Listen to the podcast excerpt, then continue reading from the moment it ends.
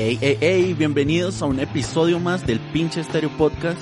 Seguimos en cuarentena, sí, manteniendo la salud física y mental y pues acompañándolos para que su encierro sea menos aburrido.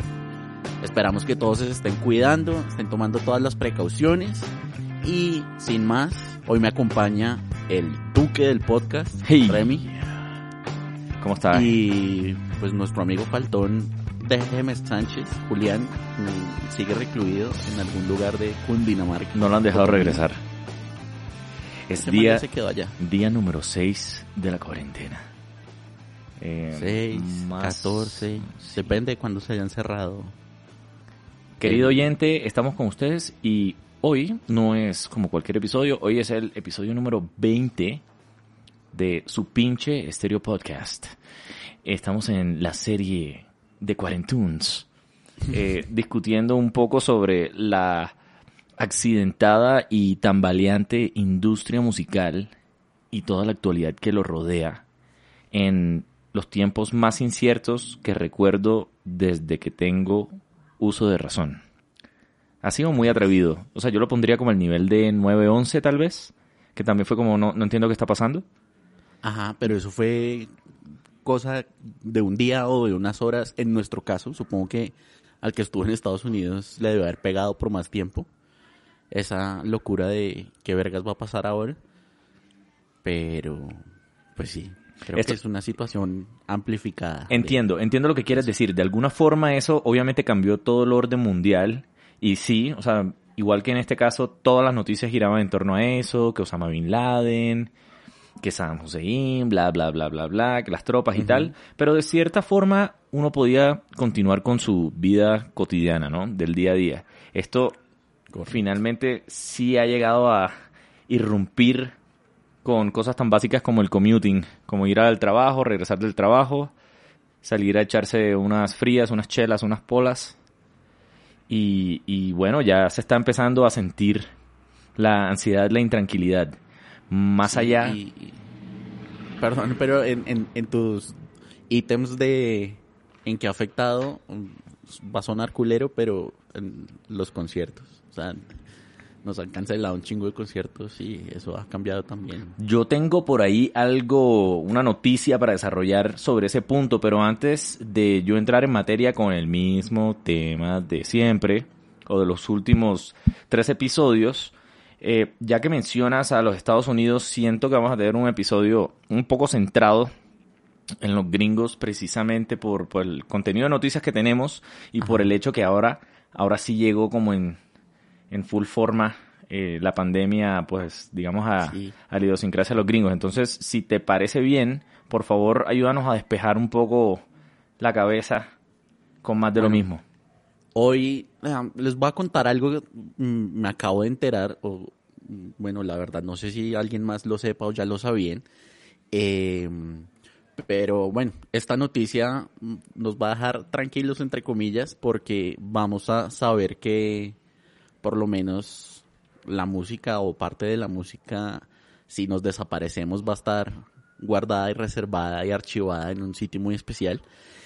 La noticia que les traigo es que la obra maestra, bueno, esto es según Consequence of Sound, eh, la obra maestra de Dr. Dre, de Chronic, va a ser archivada en la Biblioteca del Congreso de Estados Unidos, junto a otras grabaciones como I Will Always Love You de Whitney Houston y YMCA de The Village People.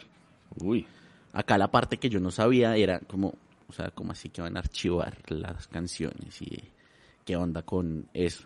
Entonces resulta que cada año esta biblioteca, la del Congreso, si no saben, se encuentra en Washington, tiene una colección de más de 158 millones de documentos entre libros, periódicos, cómics, vainas legales, mapas, películas y pues en este caso grabaciones. Yo estuve y es preciosa. Eh. Yo estuve y es preciosa. Esa vaina grita en toda su arquitectura, en cada rincón grita masonería. Eh, de verdad que es espectacular y la verdad que es masiva, es, es imponente. Si no han tenido la fortuna de ir como acá el Duque, eh, véanse National Treasure o eh, esta película de Nicolas Cage, ¿cómo es que se llama? La leyenda del tesoro perdido. Eh, ahí el man se mete y pues hace sus búsquedas y sus mamadas en la biblioteca del Congreso. Una versión gringocentrista del código da Vinci tal. Tal cual. Bueno, resulta que eh, esta gente selecciona cada año 25 piezas con importante valor cultural, histórico y estético para Estados Unidos. Eh, pues como les vuelvo y les digo, yo no tenía ni idea que hacían esto, entonces busqué un poquito más. El archivo, el archivo que, mm, eh, en el que se guardan esto, cuenta con una junta, un board, eh, que selecciona a estas piezas. Eh, existe desde el año 2000 y los miembros que seleccionan eh, los selecciona el bibliotecario del Congreso. O sea, la, la- la gente que está en el board son seleccionados por el bibliotecario de la Biblioteca del Congreso. Eh, Como sus asesores y tal. Es una biblioteca tan hijo de puta. Ese es un cargo, pues yo tampoco sabía, pero resulta que es un cargo súper importante. Ahorita es una señora la que está ahí a, a cargo, dura 10 años como el bibliotecario del Congreso, los coge el presidente y dura 10 años ahí Ah, no en su cargo. Eh, la junta se compone, los que seleccionan qué, qué grabaciones van a ingresar, se compone por compositores, músicos, musicólogos, bibliotecarios, archivistas y gente de la industria de la grabación. Los criterios de selección son, primero, reflejar, slash, informar o representar la cultura, historia y estética en Estados Unidos. Segundo, tiene que tener copia esas grabaciones, o sea, no lo pueden archivar si no existe alguna copia de ese eh, registro. O sea, Ok. la verdad, no sé cuál sea ese escenario, que no pueda existir ninguna otra copia, entonces por eso no lo, no lo archiven, no tengo ni idea cuál sea ese escenario. Y por último, debe tener mínimo 10 años de haber sido creada la grabación. Ok, ya tiene que tener cierto carácter histórico, en, al menos extendido a lo largo de una década. Correcto. Eh, si les suena y quieren saber más, pueden darle una mirada al archivo completo de la, de la biblioteca y que está ahí, que no. Eh, está en internet o en- hasta en Wikipedia, lo pueden ver año por año cuáles han sido agregados a- al archivo. Yo estoy mirando ahí por encima y pues está o, las cosas obvias de jazz, blues, rock and roll y eh, los Sinatras, Miles Davis, Elvis, Aretha Franklin, bla, bla, bla. Eh, me pareció interesante que, digamos, tienen música de Pink Floyd, Beatles, U2, Radiohead, que sin necesidad de ser gringos, supongo, han impactado la cultura o reflejan alguna parte de la cultura Ah, los manes también están. Y eh, encontré nombres como Celia Cruz, Tito Puente, Fania All Stars y Gloria Estefan como para la representación latina. Firme. y cosillas que mm, cool o que por ahí nos gustan como Ramones, Talking Heads, Lauryn Hill, Metallica, NWA, Run DMC, o sea, eh, la inclusión de The Chronic de Dr. Dre no es como Nueva. eh, el único hip hop o artista de este estilo que está ahí, pero pues llegó a ser parte ya de, de- del archivo y de lo que está ahí en la biblioteca. Sí, finalmente, si finalmente llegan los alienígenas a conquistarnos, me imagino que el bibliotecario del Congreso le dirá, pase, señor alienígena, señor alienígena, porque no, no sabemos su género. Y aquí tiene una muestra de lo que significa el- la cultura norteamericana, ¿no? Imagino que de- debe ser el, el máximo experimento en representación, y ahora que lo menciona más que gringa, anglo, quizás. Eh, Puede ser. A nivel, pues hay representación latina y es más como yo creo que de la cultura en general de todo lo que es ese revuelto que es Estados Unidos. Claro, claro. Finalmente la Fania, la Fania es gringa. O sea, eso suena, suena, no suena intuitivo, pero finalmente la, la Fania se consolida por, en su mayoría, eh, boricuas, sí, de origen puertorriqueño, pero nacidos en la cuna, bueno, en el centro de Nueva York, en pleno Bronx, ¿no? Así es. Y pues ya sin más y más bien como pasando de la nota informativa, les dejo ahí para que nos cuenten o piensen eh, si tal archivo existiera en Colombia o en México, ¿qué creen que nuestro Congreso o nuestro bibliotecario estrella de cada país estaría incluyendo a nuestro archivo musical colombiano y mexicano? Seguro. ¿Tú qué crees que no debería hacer falta? Que no podría hacer falta, probablemente los gaiteros nos podría dejar fuera. Eh, como esa, esa ruptura de la vanguardia de lo que es la música pues moderna con el puente a lo que es folclórico, el Carlos Vives no podría faltar. Yo creo que no. Sí.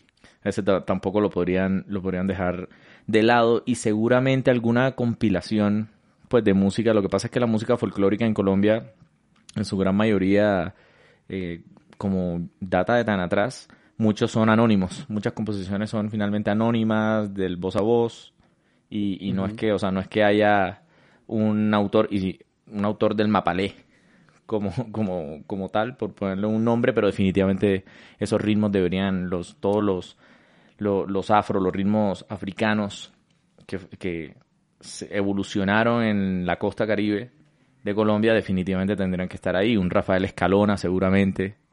Seguramente. Debe existir algo parecido, ¿no? Voy a, hacer la tarea y el que quiera me pregunta a ver si encontré, sea algún organismo, biblioteca o cosa encargada en Colombia de, de archivar y preservar nuestra cultura y legado musical y de grabaciones. Sí, si no te tengo misión de vida. Toto, la Momposina, Shakira, sí, pues yo creo que la lista se va más larga. No soy tan conocedor en, en México, pero también se me ocurren varios nombres innegables, pero por supuesto de, de... es que yo creo que aquí sí, aquí en México sí hay muchas más caras, ¿sabes? Como, como Vicente, o sea, Vicente, Vicente Fernández. Alfredo y Juan Gabriel. sí, totalmente, totalmente. Bueno, pues qué noticia alentadora y, me sorprende un poco. ¿De, hace cuánto es la noticia que nos, que nos narras? Eh, recientes de esta semana. Sí, me, me sorprende que esté bueno, uno piensa que todo el mundo está en el apocalipsis guardado en su, en su casa, pero es realmente de admirar o de exaltar que eh, el, el, digamos, el aparato gubernamental y legislativo en Estados Unidos esté tan activo en estos tiempos en los que se supone, digamos que lo políticamente correcto es concentrarse es en lo que está pasando ahora mismo. ¿Y qué crees? Yo te voy a hablar de lo que está pasando ahora mismo. Suéltale una, una noticia eh, que estoy sacando de Pitchfork. Me parece que salió el día de hoy, hace unas seis horas. Es bastante reciente, eh, obviamente por la naturaleza del evento del que habla. El titular dice, ¿qué significan los dos trillones de dólares de estímulo económico del coronavirus? O la ley de estímulo eh, económico por el coronavirus, ¿qué significa para los músicos?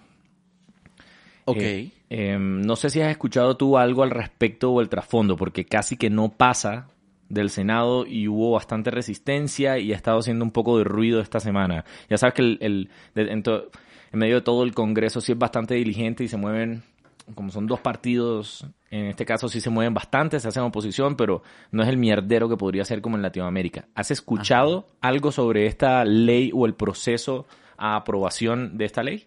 De todo el pedo no, pero sí me hizo ruido un tweet de ayer de mi amigo Donald ah, diciendo como que la votación, y yo no sé si, en, ahora que lo dices, yo no sé si se estaba refiriendo a eso, pero decía como que había sido aprobada como con 95 votos a cero, una cosa así, que por lo que dices no creo que haya sido eso, pero de una vez pensé en, en, la ley y en, el, en la cantidad de dinero que, pues, que estaban diciendo que iban a aprobar, pero no fui más allá de eso, entonces no sé ni qué van a hacer con ese dinero, ni, ni pues en realidad cómo impacta. Sí, lo que, lo, lo que ocurre o digamos la el ruido que estaba haciendo, parte de la controversia inherente pues del debate de, esta ley, era que, y creo que esto fue de la semana pasada, en una primer, un primer debate, una primera disertación de esta noticia,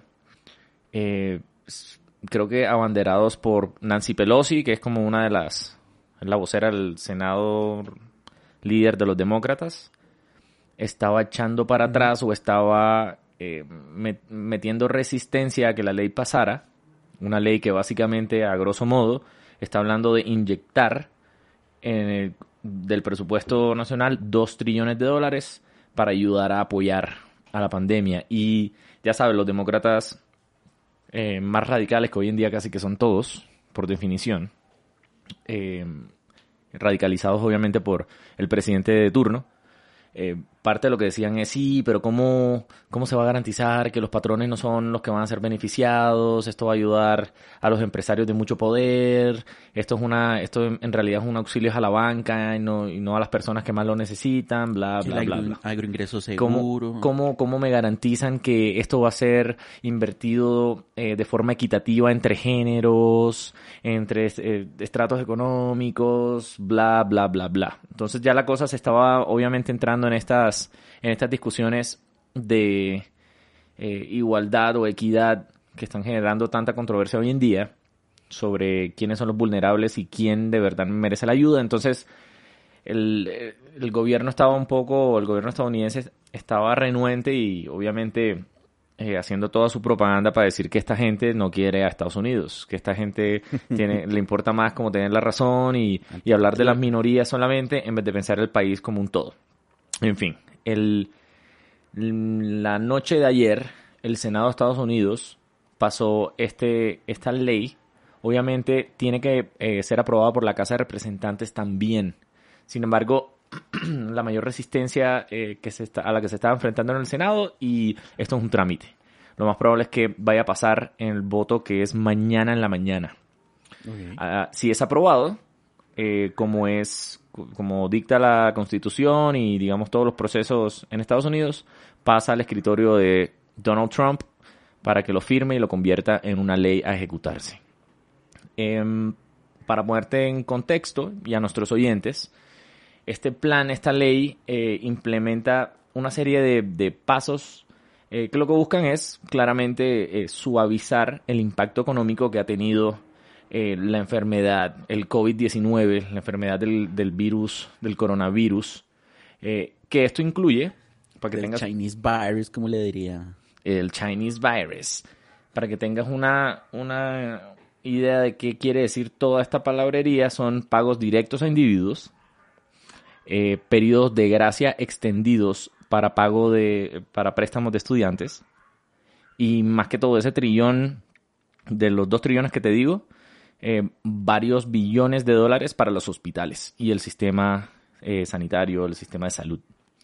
Eh, si bien esto suena muy sensato, digamos, el sistema financiero, la economía en general, la gente desempleada y tal, y, y por supuesto el sistema de salud, hay algunas provisiones dentro de toda esta ley que es bastante compleja, que sí involucra a nuestros al foco de nuestra atención en el podcast, a los compositores, a los músicos y por supuesto a varios grupos de la industria discográfica, incluyendo a la ASCAP y por ejemplo, y en, en más, digamos, en incluso mayor medida a la Recording Industry Association of America, la RIA.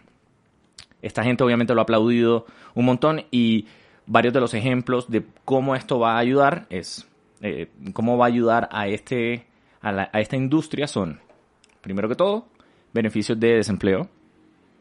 Eh, había un candidato en el debate demócrata que estaba, había dicho que le iba a dar mil dólares a ciertos americanos y no sé qué, este Andrew Yang.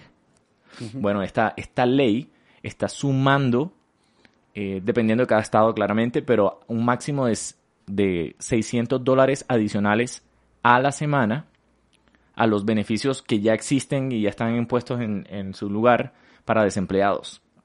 Eh, los, eh, son irónicos, pero los trabajadores que son elegibles para esto, y ahora te, te detallo quiénes son esos trabajadores, podrían eh, recibir beneficios por un total, dependiendo de cada estado, de hasta 39 semanas adicionales. Oh.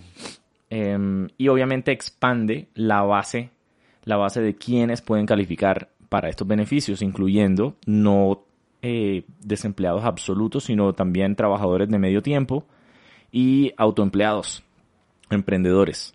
Esto habla, esto le habla a la grandísima mayoría de músicos independientes en, en ese país, en realidad en el mundo, eh, pero ya que estamos centrándonos en Estados Unidos, que es uno de los grandes focos económicos de, de la industria discográfica, eh, hay muchos, muchos eh, músicos que operan bajo este modelo, ¿no? O sea, que tienen un daytime job, ¿sabes? Que tienen su trabajo de día para poder pagar su pasión. Entonces, que también estarían entrando en este, en este esquema de beneficios. Otra, otra cosa importante que vale la pena mencionar de, de los auxilios habla de, era una, creo que le llaman una provisión de, proyectos futuros. Es decir, eh, aquellos que puedan eh, certificar, y es fácil de certificar, eh, tener un proyecto que estaba em, empezando durante los tiempos que hoy en día dicta el outbreak, también van a tener van a tener el, este auxilio económico.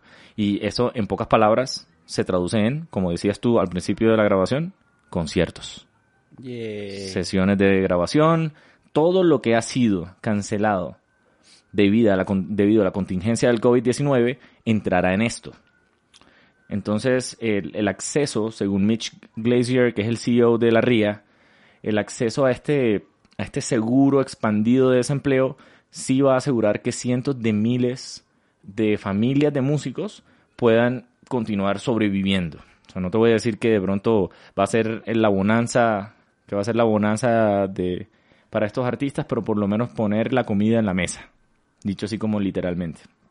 Ya como para terminar la noticia, esto también va a involucrar eh, más de 370 millones eh, previstos o reservados para préstamos a eh, pequeños y medianos empresarios, dedicado única y exclusivamente, bueno, no exclusivamente, pero en su, en su mayoría pagar gastos básicos, esto incluye tiendas de discos, venues independientes, sellos eh, de grabación discográficos independientes, entre otros muchos, muchos negocios relacionados a la música que eran pymes, finalmente.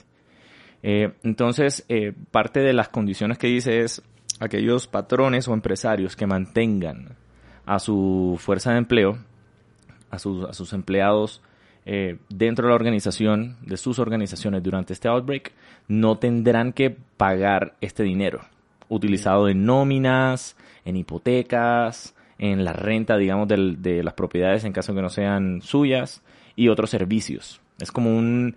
Están condonando esta deuda siempre y cuando las personas sigan empleadas. Es una medida para mitigar ese desempleo que, que amenaza en el horizonte de todo este, de todo este desorden y este caos, ¿no? Y, de nuevo, esto incluye a muchísimos, muchísimos músicos independientes y hasta ocho semanas de ayuda financiera data, que datan desde febrero 15 van a poder utilizar, se va a poder utilizar para recontratar eh, empleados que por estas condiciones tuvieron que ser despedidos. Es una medida, es una medida importante y el director ejecutivo de la Asociación Internacional de Compositores de Nashville, uno de los, yo creo uno de los de las capitales actualmente y, históricamente en Estados Unidos, el señor Bart Herbison dice no podemos, no podemos eh, exaltar más la importancia de este alivio federal que está disponible para la industria musical y sus profesionales que de momento durante los últimos meses habían sido devastados por los resultados del coronavirus y esto se expande para dinero a las artes, las humanidades, las radios públicas, eh, mejor dicho, esto de verdad que se extiende. Te estoy hablando del National Endowment para las Humanidades. Serán 75 millones de dólares para este, para este rubro en específico. Y eso también para otros 75 para la Corporación de Radio Pública, donde me imagino que entrará también nuestra amada NPR, entre muchas más. Esto, en palabras del cabeza naranja, es huge. Es huge. Esto es importante para, para la industria y creo que en medio de todo son buenas noticias. Es, el, es Estados Unidos uno de los grandes, de los líderes de toda esta avanzada discográfica, eh, alzando, la, alzando la mano, poniéndose la 10, como diríamos en, en la tierrita, para rescatar no solamente esta, pero en particular, o sea, pero incluyendo esta, esta industria que tanto nos, nos da a nosotros gozo. Pues me parece muy chimbita, pero mm, bueno, las facilidades y lo bueno de, de que estén en el primer mundo. O sea, está cool y pues me da esta envidia que puedan darse el lujo de hacer todo eso y, y o sea, está bien, pero solo me deja pensando como... Eh, ¿Y en ¿Los México? gobiernos qué? ¿Y en Colombia? Ajá. ¿Eso qué va a pasar? Claro. No, paila. Eso no se va a hacer. Sí, totalmente de acuerdo con que el- este alcance no puede ser considerado global en lo absoluto. Considero en medio de todo que es una noticia importante porque el- no hay que decirnos mentiras, la gran mayoría de la producción eh, musical pues, en parte viene de ese país. Eh, siento, siento y me preocupa muchísimo la situación en nuestros países. Eh, creo que el golpe, no obstante, el golpe que sentiríamos que se cayera la industria discográfica en Estados Unidos o en Gran Bretaña, por poner un ejemplo que estaba muy por detrás, eh, generaría un efecto muchísimo más grande en, en, nuestra, en nuestro consumo de, de la cultura popular que es la música anglo, ¿no? Sí, y, ah, son mm, la mayoría que nos está manteniendo ahorita a flote y entretenidos y con contenido y cosas, pues son esos artistas sobre todo que están allá y que se la están guerreando y pues si les tienen un salvavidas, pues cool. Y que pues es pensando en todos, ¿no? O sea, no son los artistas, sino en la persona que está detrás de ahí también teniendo que comer y lo que sea. O sea, a la final estas no son ayudas para los Kanye West, sino para, no sé, los JPEG Mafia o los más bajitos que pues, no creo que se estén volviendo millonarios, pero que igual necesitan seguir manteniéndose. ¿Tú qué traes, tú qué traes dentro de esta coyuntura? De la coyuntura. Resulta que el festival de Montreux, Montreux, Montreaux, en Suiza, que se celebra, es un festival de jazz que se celebra cada verano desde 1967, adivina qué, Canceló. obviamente se canceló, pero esa no es la noticia. El festival normalmente revela el cartel completo en marzo y pues obviamente ya no pudo hacer eso. Pero entonces, para compensar a sus fans, para eh, mantenernos entretenidos y con nuestra mente tranquila en eh, cuarentena, ha decidido lanzar y pues liberar y liberar y sacar gratis más de 50 videos con presentaciones completas de un montón de los artistas que han pasado por el festival. Entonces, entre los nombres pueden encontrar mm, Johnny Cash, James Brown, Nina Simone, Marvin Gaye, The Raconteurs, Wu-Tang Clan. Si se quedaron con las ganas en el Stereo Picnic, pues pueden darse ahí un adelanto de, de cómo es Wu-Tang en Blue. Nile Rogers, Santana, Lou Reed y bueno, Grande. por ahí pasó. Grandísimo el catálogo, pero ¿y, y en cuál es la presentación del formato que van a estar eh, Es publicando? en video, es a través de como de la web del portal este, creo que son los que hacen como radio satelital, Stingray. Y nada, o sea, uno entra, pueden entrar a la página del festival, ahí está la noticia, o pues nosotros en, en Twitter eh, les vamos a estar pasando los links para que entren. Y nada, uno entra a la página esa de Stingray y en la sección del, de- del Festival Montreux de Suiza están, ya, ahí están los conciertos disponibles. Ahorita puse así rapidín el de Raccoon Tours. La calidad está perfecta y son shows de una, dos horas de estas artistas y bandas en un festival de jazz. Entonces yo creo que también la propuesta que llevan para, para ese tipo de, de, de shows pues debe ser diferente. Y, y pues eh, es una buena forma de, de mantenernos entretenidos. Ajá. Si no saben qué ver o qué escuchar mientras lavan la losa o mientras teletrabajan, pues pueden entrarle a uno de esos conciertiviris a ver qué tal. Oye, sí, y, y ahora que lo mencionas, a propósito pues, de esta de este plan de contingencia tan interesante, valdría la pena que muchos organizadores de festivales que han cancelado en esta temporada también se planteen eso, ¿no? Como de- Ah, para, ese man- plan estaría buenísimo. para mantener así como en caliente esa, esa motivación, ese ánimo de, de asistir cuando finalmente retomen eh, siguientes ediciones todos estos grandes festivales. Por ponerte un ejemplo, el Stereo Picnic, así grabaciones del, del Fest en 2010, Ujú. eh, históricos históricos en los 2000 de, de Coachella, por ejemplo. Eh, me parece que es una iniciativa bastante chévere para, para mantener en medio y de nuevo apalancarse de la tecnología digital para mm, mantenernos emocionados con el hecho de los festivales, porque yo creo que ah, hoy en este momento la gente está más preocupada, empresarios y personas, en ver cómo recuperan su plata, Claro. cómo recuperan ese tiempo perdido en, en el cierre de sus casas.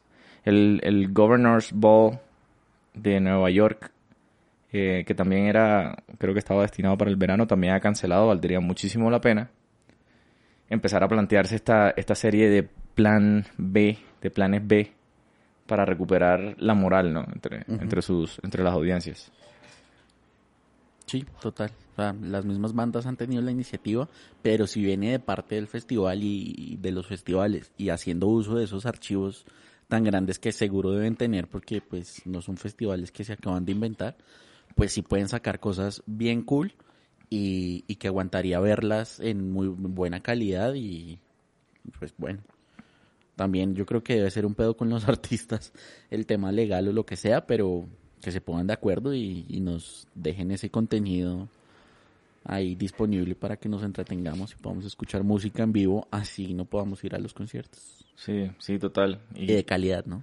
Sí, me pone, me pone a pensar un poco sobre. Creo que tenemos demasiado tiempo para pensar y contemplar un poco más de que, que el trabajo y el, el cheque quincenal eh, sobre lo que significa la música para nosotros, eh, qué representa, cuál es el rol de, de consumir audio y bueno, y visuales también en, en, en torno a, a este arte. Y me hace pensar, o sea, me, me genera una pregunta. Yo te quiero hacer una pregunta a ti y de paso a todos los oyentes que están eh, escuchando la transmisión. ¿Cómo has... Mejor, déjame replantearlo. ¿Qué ha sido la música para ti durante esta cuarentena?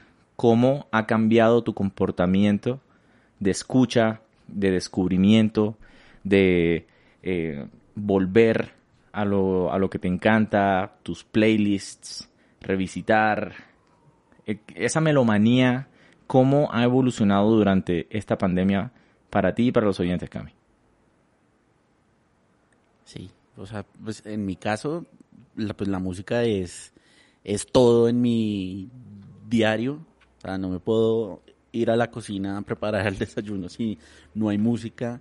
Eh, lo que me ha ayudado y me ha dejado es poderme disfrutar más mis vinilos. Entonces es poder poner el disquillo completo, disfrutarlo, volverlo a escuchar y pues prácticamente repasar esos discos que tengo ahí que pues si los compré y los tengo es por algo, entonces Claro. que me gusta escuchar así completos. Y pues el juego de siempre mío que es hacer playlist, entonces que la de desayuno tranquilo, entonces y escuchar más canciones de esas, ir nutriéndolas. ¿Cuántas play- cuántas playlists tienes? hacer la de la No, marica, no las tengo contadas. Yo creo que por ahí, no sé, como 50, una vaina así. Cada una con algún tema, alguna huevonada que me voy inventando, pero pues ahí, ahí van quedando y cuando estoy en el mood, o sea, la final son para mí pues, y a veces siento que como a alguien, a esta persona de pronto le puede gustar esa, se la mando, pero a la final son más como ejercicios y cosas como para tener mi música organizada de las cosas que me gustan, pero también de, de una forma a mi gusto, pues. Hmm. Y, y pues sí, es más eso, como tener más tiempo de disfrutarme los vinilos. No le he entrado tanto a las cosas nuevas que están saliendo, Ajá. porque a la final también, pues todo viene siendo que el sencillo, el- la cosita así como de afán también para mantener al mundo entretenido, para mantenerse relevantes en estos días. Sí. Eh, sí he pillado, si sale álbum completo de alguien así que me gusta, importante, ese sí le doy por lo menos el espacio. Y, y pues nada, sin música en estos días me, sí me estarían, pues no digo que volviendo loco, pero aburriendo más de lo que debería. Pues te tengo una noticia, Camo. La gente no está tan de acuerdo contigo. Oh, no están escuchando música. Más o menos eh, a inicios de la semana, el 23 de marzo, sale una noticia titulada, en Consequence of Sound, titulada que efectivamente, o sea, el- es un titular que uno diría, ah, ok, ¿cómo? Y dice, el streaming musical y las ventas de álbums han bajado durante la pandemia del coronavirus. Y el, pues el subtítulo, que es lo que todo, lo que, por lo menos en lo personal, yo estoy pensando es, mm, al parecer las personas no están escuchando tanta música eh, mientras pasan tiempo en sus casas en cuarentena. Vamos, entremos en detalle. Ok. Claramente millones de personas ya están enclaustradas en cuarentena, sea autoimpuesta como impuesta por, por sus respectivos gobiernos.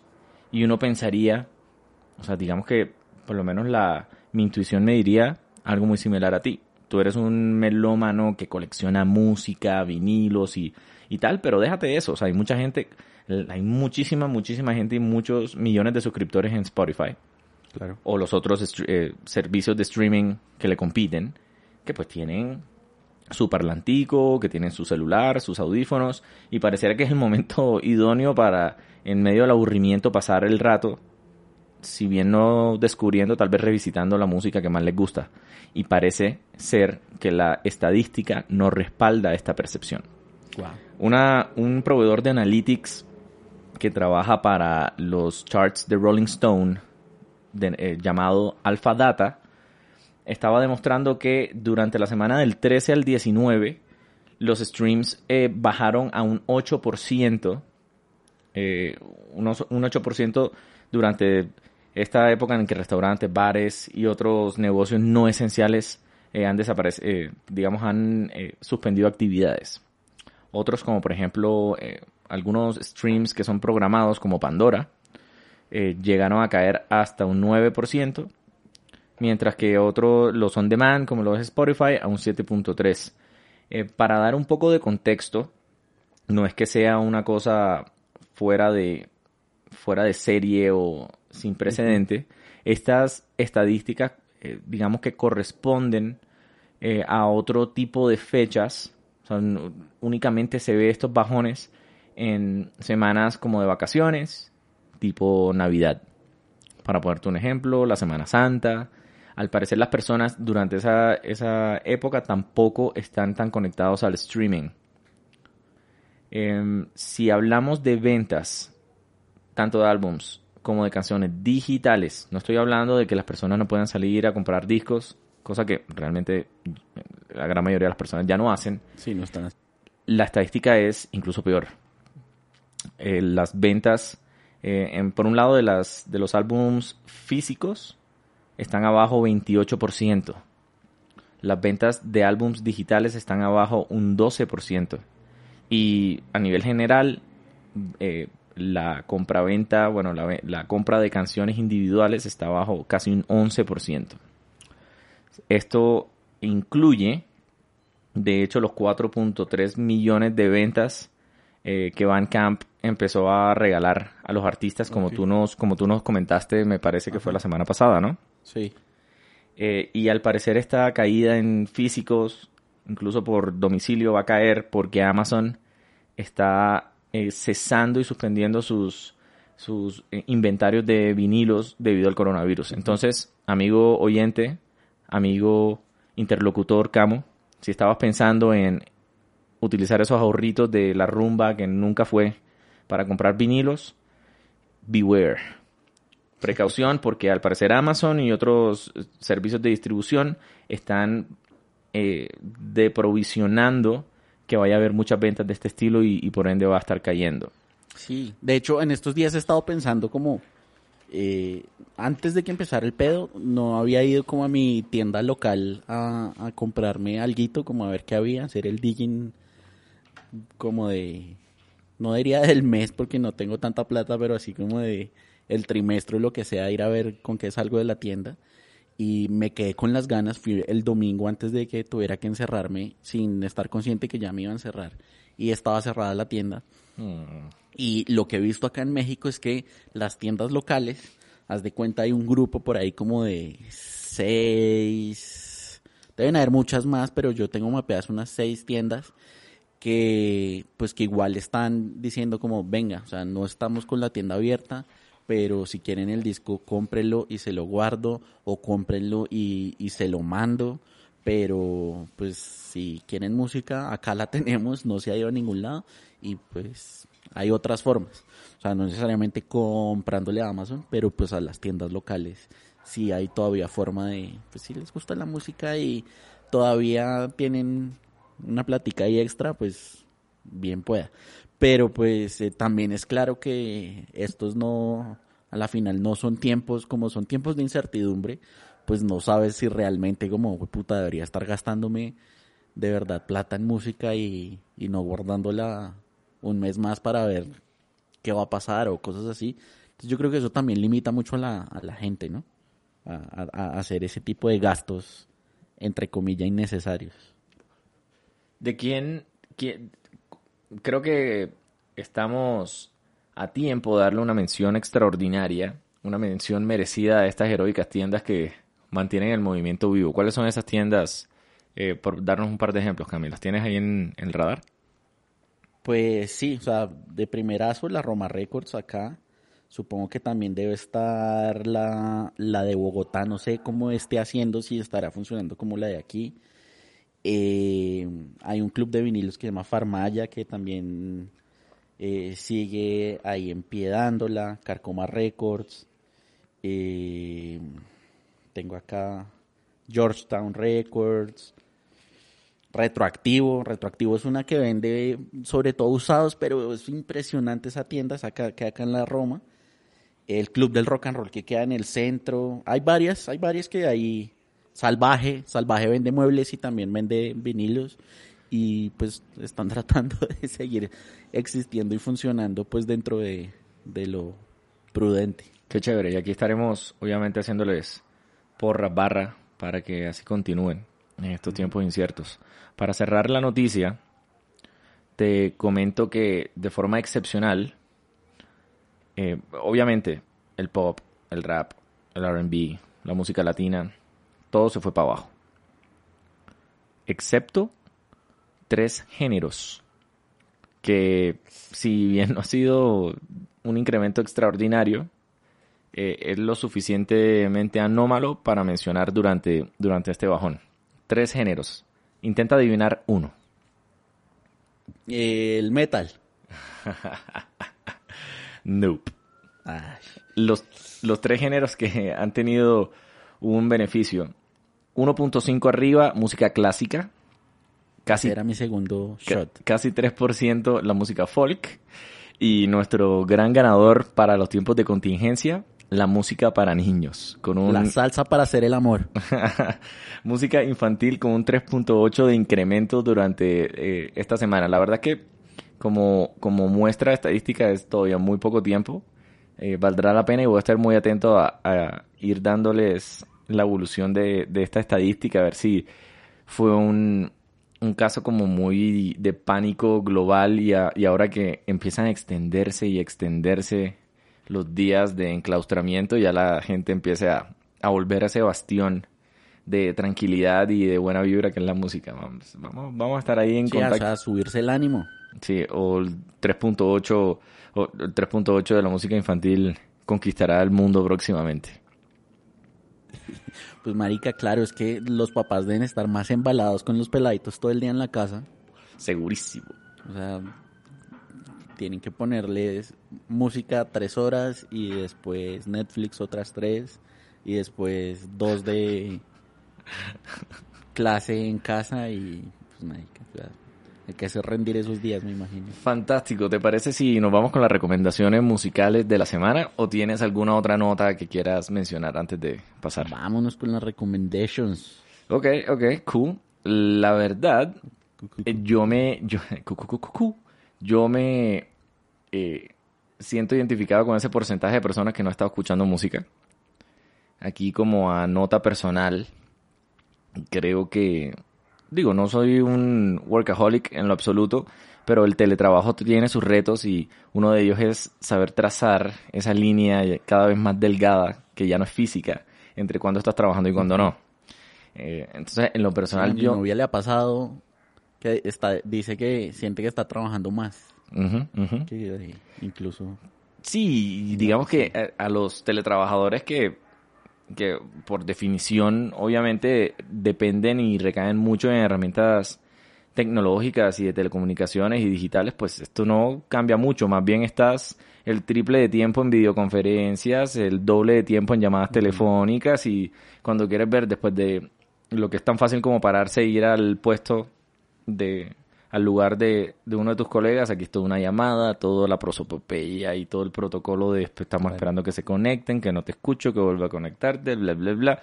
Y cuando quieres ver ya son las 5 de la tarde y no has empezado a trabajar.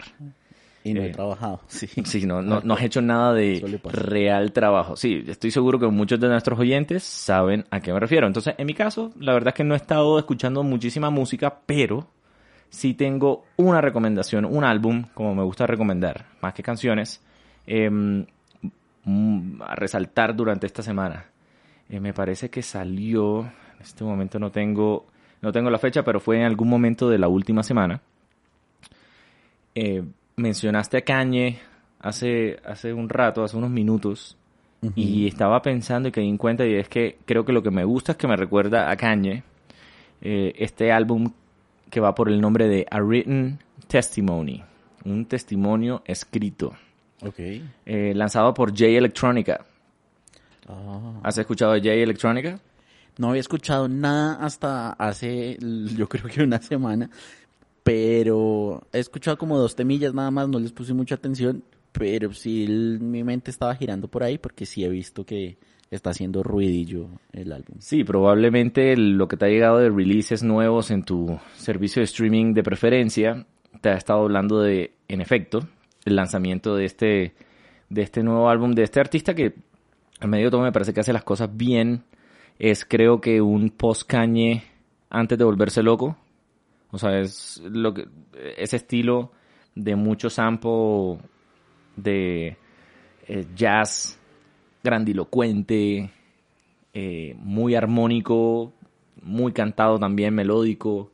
Eh, y tiene varios, varios invitados y especiales, una de mis canciones favoritas, de hecho, The Blinding, eh, trae a nada más y nada menos que a Travis Scott.